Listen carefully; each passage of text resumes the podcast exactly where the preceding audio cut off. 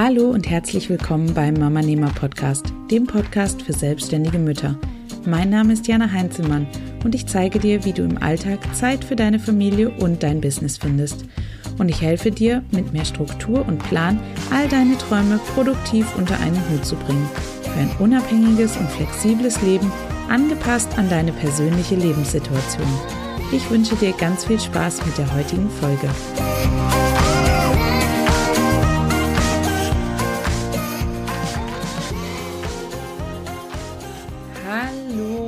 Herzlich willkommen zu einer neuen Podcast-Episode hier auf dem Mama Nehmer Podcast. Es freut mich riesig, dass du wieder eingeschaltet hast und heute wieder mit dabei bist, denn heute geht es um das Thema Mama geht auf Dienstreise.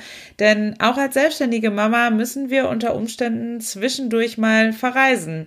Sei es zu irgendwelchen Kunden, die vielleicht weiter weg äh, sind oder zu Konferenzen oder Messen, an denen wir teilnehmen oder eben einfach deshalb, weil unser Beruf das eben einfach so mit sich bringt. Je nachdem, was ihr beruflich macht, ähm, kann das durchaus sein, dass eine Dienstreise ab und an mal erforderlich ist. Bei mir zum Beispiel ähm, ist es die Messe in Berlin, die ITB, die ich ähm, Social Media seitig betreue. Und dort bin ich dann ähm, auch immer während der Messe im März vor Ort und betreue die Messe auch vor Ort. Ähm, unterm Jahr kann ich das von zu Hause aus, vom Allgäu aus machen, aber während der Messe selbst muss ich natürlich vor Ort sein. Und das erste Mal, als ich ähm, dort war, da war mein Kleiner erst sieben Monate alt und da habe ich auch schon eine Woche dort verbracht und ja, er war nicht bei mir und natürlich quälen uns in solchen Momenten immer wieder Schuldgefühle und wir fragen uns, ob wir das Richtige tun, wenn wir unser Kind einfach alleine zu Hause lassen und einfach nicht da sind für unser Kind. Wir fühlen uns schlecht, weil wir das Gefühl haben, unser Kind zu vernachlässigen und das eben noch mehr, wenn wir auf Dienstreise sind, als wir es ohnehin schon tun, weil wir ja eben auch sonst schon neben der Kinderbetreuung nebenher arbeiten und uns deswegen schon oft genug schlecht fühlen. Das verdreifacht sich gefühlt nochmal, wenn wir dann auch noch nicht mal vor Ort sind und nicht mal irgendwie zwischendurch mal für unser Kind da sein können. Und außerdem haben natürlich auch viele von uns das Gefühl, dass das Ganze in ein absolutes Chaos ausbrechen wird, sobald wir nicht da sind, um alle Fäden zusammenzuhalten. Ihr kennt das wahrscheinlich, dass ihr das Gefühl habt, ihr seid so der Punkt im Familienalltag, der wirklich alles zusammenhält und alles regelt und ja, eben einfach die Fäden zieht. Und wenn ihr dann plötzlich nicht da seid, habt ihr das Gefühl, dass das vielleicht alles aus dem Ruder gerät und dass wirklich alles nicht funktioniert. Und um dir ein wenig diese, diese Angst zu nehmen heute und auch diese fiesen Schuldgefühle in deinem Kopf mal wieder den Mund zu verbieten, möchte ich heute in dieser Podcast-Episode all meine Erfahrungen mit dir teilen, meine Planungsstrategien und Vorkehrungen sowie Vorteile von Dienstreisen als selbstständige Mama. Das Ziel des Ganzen ist, dass du auch in Zukunft ganz beruhigt deine nächsten Dienstreisen antreten kannst, beziehungsweise auch schon mal beruhigt bist, falls du gerade deine erste Dienstreise planst oder die bevorsteht, ja, dass du da einfach dich sicher fühlst und ein bisschen beruhigter.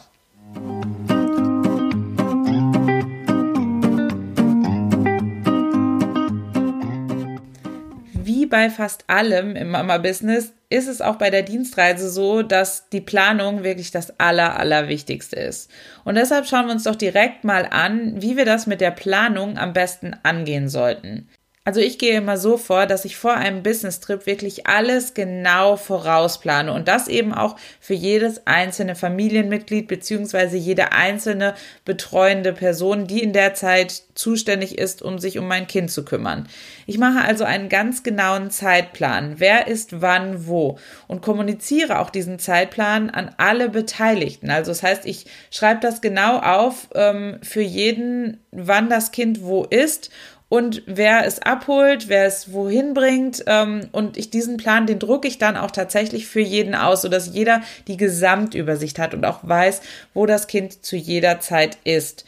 Ähm, zusätzlich schreibe ich Packlisten, ähm, damit jeder auch einfach weiß, was das Kind wohin mitnehmen muss. Also zum Beispiel für meinen Mann, dass er morgens weiß, was er in die Kita-Tasche packen muss. Aber auch für jeden anderen, der mein Kind in die Kita bringt, wie zum Beispiel Oma, Opa, Tante, Schwägerin, wie auch immer, dass jeder Bescheid weiß, was muss in die Kita-Tasche und wo finde ich das? Wo liegen diese Sachen?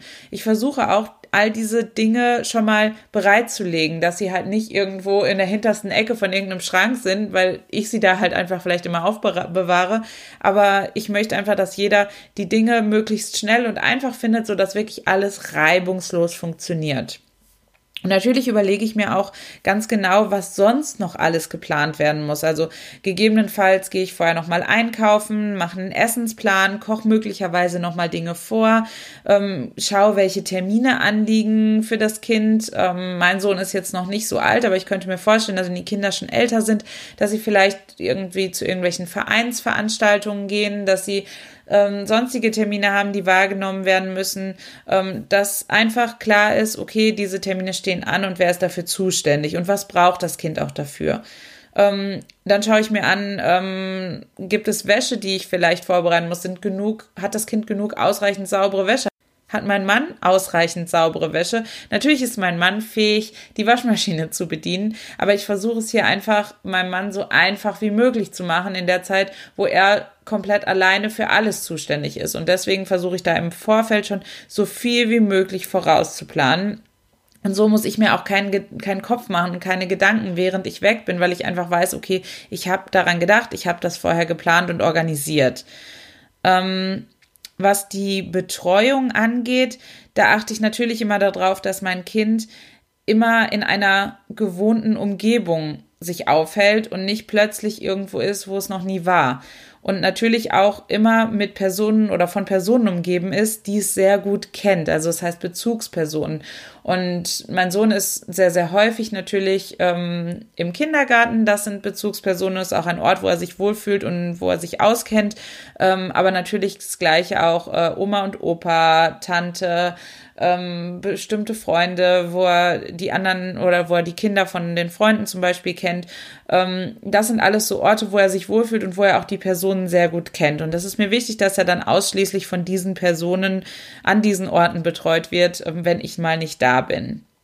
Und ich gebe natürlich auch in der Kita oder wenn du halt ein Schulkind hast, eben würde ich das auch in der Schule Bescheid geben, zumindest am Anfang, wenn sie noch sehr klein sind, ähm, dass ich eben nicht da bin und wie lange ich nicht da bin, wann ich wiederkomme und wer sich in der Abwesenheit meines Kindes um mein Kind kümmert.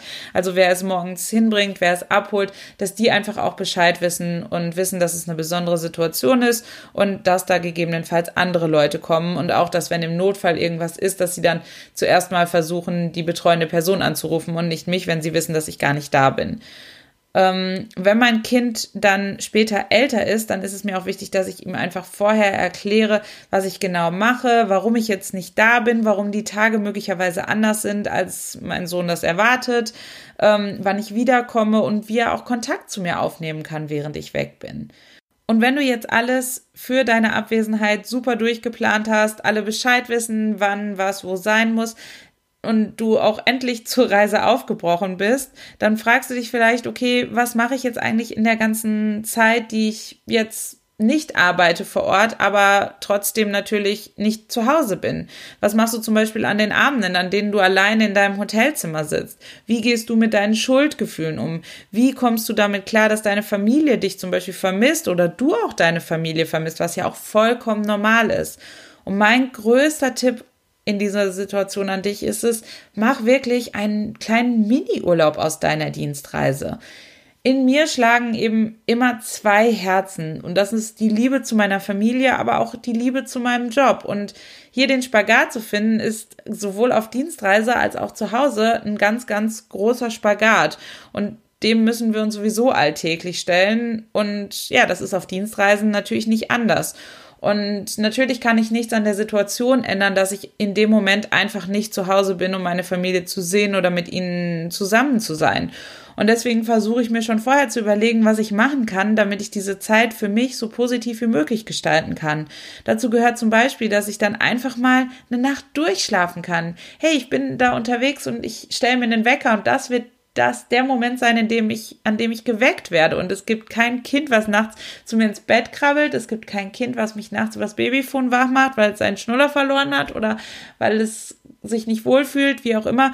Ich kann endlich wirklich einfach mal eine oder mehrere Nächte komplett durchschlafen.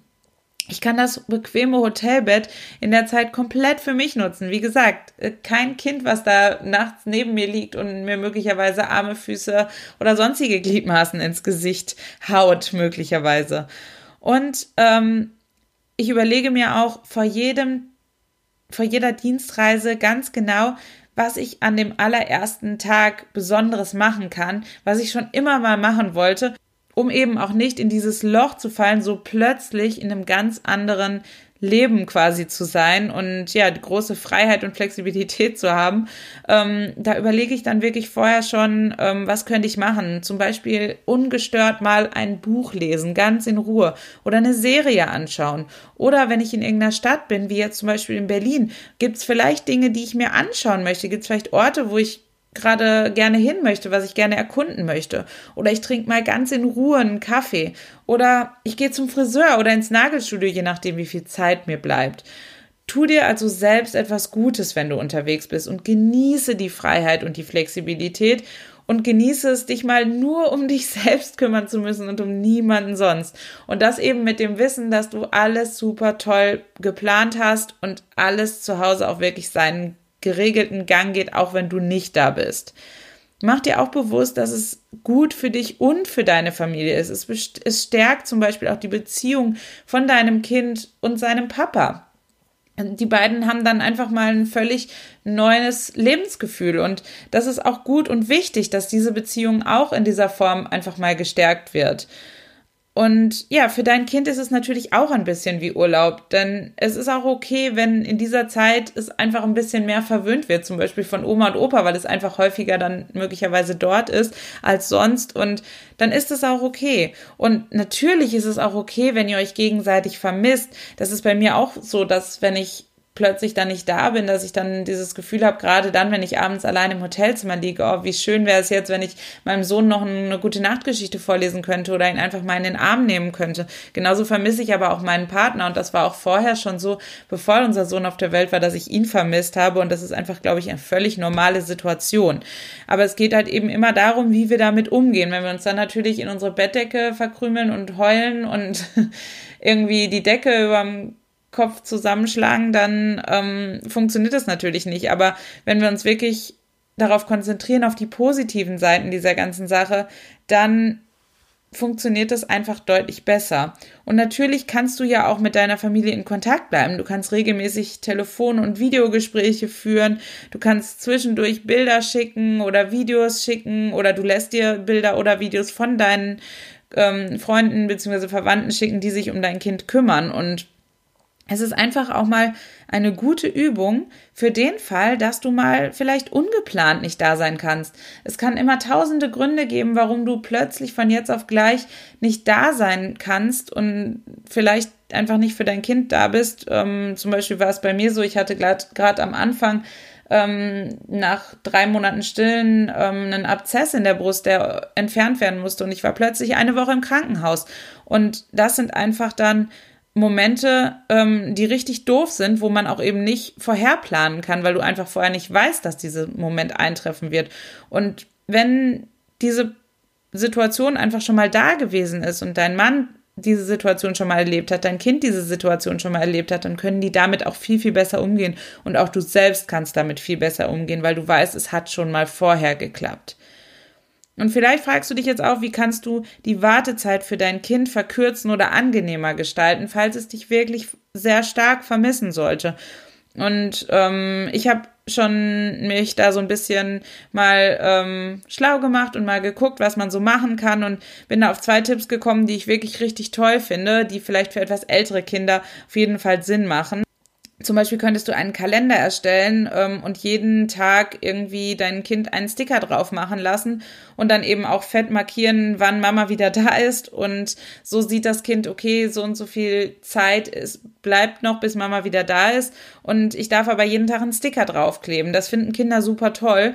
Und natürlich kannst du auch diesen Kalender total toll gestalten und auch besondere Aktivitäten für alle Tage planen, in denen du nicht da bist. Zum Beispiel, wenn das Kind bei Oma und Opa ist, dann lass sie doch mal in einen Zoo gemeinsam gehen oder ähm, ins Schwimmbad oder sonst wohin, was dein Kind einfach gerne macht und wirklich mach jeden Tag ein kleines Event daraus und dann freut sich dein Kind jeden Tag, wenn es auf diesen Kalender guckt, wo du das dann vielleicht illustriert hast, was an dem Tag gemacht wird, dann freut sich das Kind darauf und weiß, okay, es gibt richtig coole Sachen, während meine Mama nicht da ist und dann an dem Tag kommt meine Mama wieder und dann ist alles wieder gut und ähm, ja, dann wirst du sehen, wird auch die Zeit für das Kind im, wie im Fluge einfach vergehen. Und ein weiterer, eine weitere Sache, die ich gelesen habe, die ich auch richtig cool finde, ist, dass man äh, seinem Kind etwas geben kann von sich selbst, auf das es aufpassen muss. Zum Beispiel ein Schlüssel oder ähm, das Kissen aus dem Bett oder so, dass man sagt, okay, pass bitte auf meine Sachen auf, bis ich wieder da bin. Ähm, das gibt dem Kind so ein bisschen das Gefühl, es hat eine Verantwortung für irgendwas und ja, es hat das Gefühl, wichtig zu sein für die Mama. Und natürlich können auch in dieser Zeit tatsächlich Notfälle eintreten. Also das Kind könnte krank werden ähm, oder auch die betreuende Person könnte krank werden. Das ist bei uns erst jetzt im März passiert. Ich war eine Woche in Berlin bei der Messe und plötzlich ist mein Mann von der Arbeit gekommen und hatte 39 Fieber. Und das natürlich ausgerechnet in einer Woche, wo ich nicht da war, wo die Kita zwei Tage geschlossen hatte und er eigentlich zwei Tage Urlaub hatte, um sich um das Kind zu kümmern. Und plötzlich lag er da und konnte mit 39 Fieber eigentlich so gut wie gar nichts machen. Und da ist es dann immer gut, wenn man einfach ähm, auch für solche Fälle vorher ein bisschen vorausplant und überlegt, wer kann im Notfall einspringen. In unserem Fall waren es jetzt Oma und Opa, die eingesprungen sind, aber vielleicht gibt's auch Freunde ähm, oder die Eltern von Kita-Freunden oder so, wo einfach das Kind dann hin kann ähm, für den Notfall und auch anderweitig betreut ist. Ja, und ehe du dich versiehst, ist deine Dienstreise dann auch schon wieder vorbei. Und in den meisten Fällen geht das viel, viel schneller und schmerzfreier, als wir es eigentlich erwartet haben oder wir uns eigentlich die Sorgen völlig umsonst gemacht haben. Ja, und schon bist du dann wieder zu Hause und sitzt in deinem gewöhnlichen Mama-Business-Familienalltag. Ähm, aber was mir ganz wichtig ist, wenn ich zurückkomme, dann ähm, stürze ich mich eben nicht gleich wieder in die Arbeit, sondern ich versuche wirklich in der Woche danach und auch für den Tag selbst, an dem ich zurückkomme, mir möglichst viel Zeit mit meiner Familie einzuplanen und nicht gleich wieder in irgendwelche Arbeitsroutinen zurückzuverfallen. Ähm, ich nehme in der Woche grundsätzlich deutlich weniger Arbeit vor und mache dann nur das Nötigste und wenn ich nach Hause komme an dem Tag, mache ich wirklich gar keine Arbeit und da genieße ich einfach nur die Zeit mit meiner Familie. Und es ist einfach auch ein so schöner Moment, wenn du nach einer Dienstreise wieder zurück nach Hause kommst und dir die Tür öffnest und deine Familie dich wirklich überschwänglich begrüßt und dir damit auch wirklich zeigt, wie sehr sie dich vermisst haben und wie sehr sie dich lieben. Und das ist einfach ein unbeschreiblich tolles Gefühl und ja, alleine dafür lohnt es sich schon ab und an mal auf Dienstreise zu gehen. Denn im klassischen Alltag, in dem alles jeden Tag nach seinem Trott verläuft, gehen solche Momente oftmals auch ein bisschen unter und es ist dann schön, wenn man ja nach so einer Dienstreise so einen Moment erleben kann. Also kurzes Fazit, mach dir nicht zu viele Sorgen, bevor du auf eine Dienstreise gehst. Ich kann dir versichern, in 99 Prozent aller Fälle wird wirklich alles gut gehen.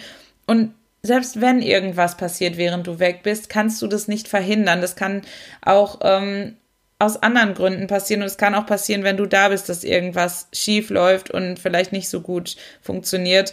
Ähm, wichtig ist, dass man einfach lernt, damit umzugehen und dass man sich auf solche Notfälle auch vorbereitet. Und wenn Fragen aufkommen zwischendurch, dann bist du ja trotzdem erreichbar. Das heißt, wenn dein Mann mal XY nicht findet, dann kann er dich ja auch anrufen oder dir schreiben.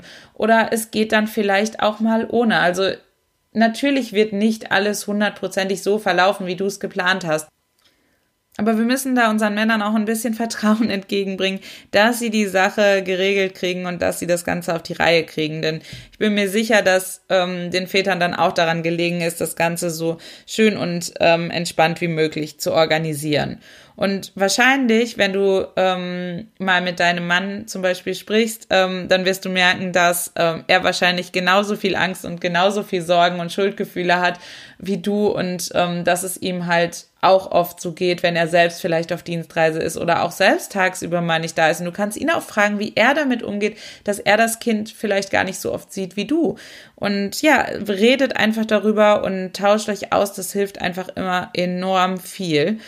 Und wenn du dich nicht direkt traust, ein paar Tage zu verreisen, du weißt, dass jetzt irgendwann bald die erste Dienstreise wirklich für dich ansteht, die auch nicht verschoben werden kann oder wo du einfach nicht drum herum kommst, dann taste dich ganz langsam an die Situation heran. Meld dich zum Beispiel zu einer Veranstaltung an und sei einfach mal einen Tag tagsüber weg. Das heißt, du bist nur morgens da, wenn dein Kind aufwacht und abends, wenn es wieder ins Bett geht. Und dann, wenn du dich daran gewöhnt hast, dann mach mal zwei Tage mit einer Übernachtung daraus und dann eben drei und so weiter. Und so tastest du dich ganz langsam an die Situation ran und gewöhnst auch deine Familie ganz langsam an diese Situation.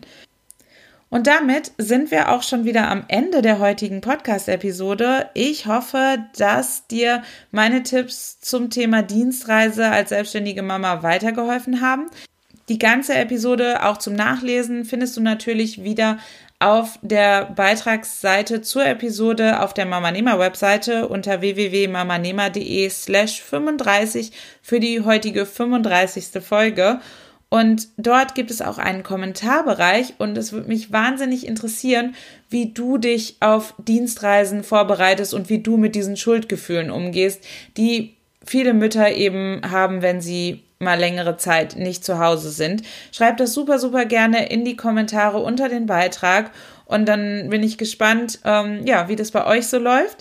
Und in diesem Sinne möchte ich mich für heute von euch verabschieden und wünsche euch noch eine ganz, ganz tolle Woche.